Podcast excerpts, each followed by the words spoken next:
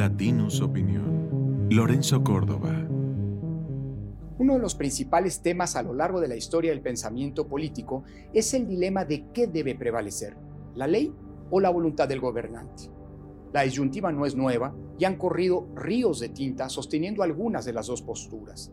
Por un lado, la que asume que la ley es meramente la expresión de las decisiones que ha tomado quien gobierna, o bien, por otro lado, la que asume que la actuación de quien gobierna está subordinada a lo que las leyes establecen. El dilema es antiquísimo y, como mencionaba, ha sido un tema recurrentemente abordado por los grandes teóricos de la política. Aristóteles ya planteaba con claridad esa disyuntiva al distinguir entre el gobierno de las leyes y el gobierno de los hombres, misma que sin dudarlo, él resolvía en favor del primero. En efecto, para dicho autor, Solo la preeminencia de las leyes sobre la voluntad de los gobernantes puede garantizar que el poder se ejerza en favor de todos los miembros de la sociedad y no solo para satisfacer los deseos e intereses de quienes la gobiernan. La ley es así, decía Aristóteles, fuente de certeza y objetividad en la acción de gobernar y un freno para los deseos personales, los caprichos y las ambiciones de quien ejerce el poder de mandar a los demás. Desde entonces y hasta nuestros días se ha desarrollado una larga y prolífica secuencia de teorías que sustentan que, para evitar el abuso en el ejercicio del poder público, éste debe estar sujeto a una serie de límites, modalidades y reglas que están establecidas por las leyes.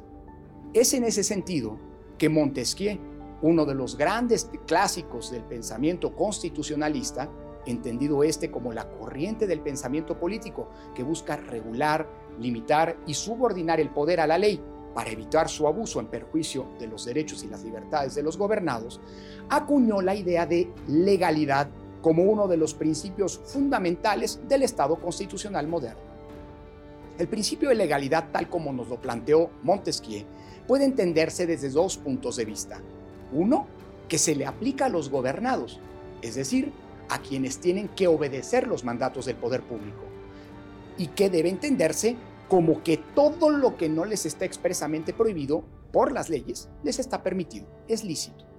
Pero por otro lado, también está entendido como el que se le aplica a los gobernantes, principio de legalidad aplicado a los gobernantes, es decir, a quienes tienen el derecho de tomar las decisiones colectivas y emitir los mandatos que deben ser obedecidos por todos los miembros de una sociedad.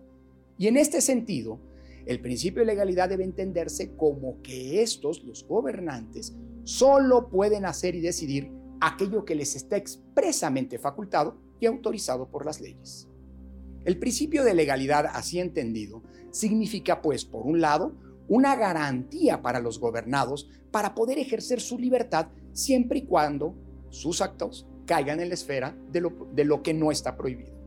Y por el otro lado, que los gobernantes no van a abusar de su poder al no poder hacer nada que no les esté expresamente permitido por las leyes.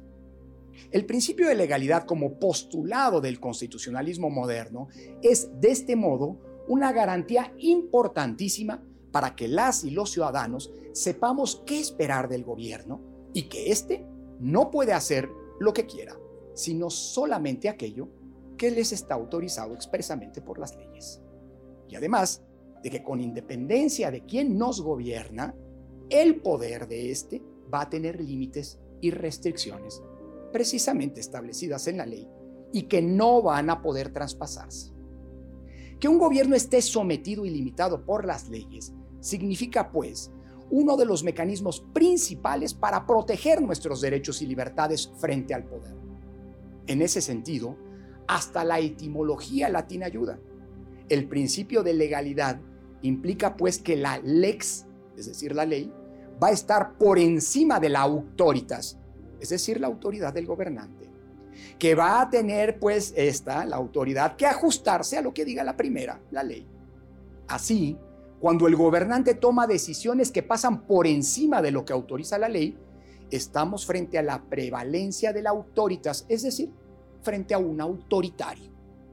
Eso es precisamente lo que acaba de decirnos, sin empacho ni reparos, el presidente López Obrador la semana pasada, cuando se le reclamó con toda razón que él no puede como gobernante que es, violar los derechos a la protección de los datos personales de una periodista al exhibir públicamente su número telefónico, poniéndola, por cierto, así en riesgo. En efecto, el presidente nos regaló una joya del pensamiento autoritario que lo caracteriza al señalar literal y cínicamente que, cito, ninguna ley está por encima de la autoridad política y la autoridad moral que él encarna como presidente. Pues se equivoca el presidente. La ley sí es la ley. Y esa es una conquista histórica de la modernidad, de las luchas por establecer un Estado constitucional y de las difíciles y arduas conquistas ciudadanas para contar con un sistema democrático. El día en que su voluntad, por muy buena que sea, por muy moralmente solvente que quiera y por muy iluminada que se pretenda, pase por encima de la ley, estaremos simple y sencillamente ante un acto autoritario, inconstitucional y antidemocrático. Así de sencillo. Que López Obrador tiene una añeja y muy arraigada vena autoritaria era algo ampliamente conocido, pero que hoy lo diga con todas las letras y sin ningún empacho, habla de que quienes hemos venido diciendo y advirtiendo de los riesgos de regresión autoritaria que nos amenazan, no estábamos especulando en el vacío.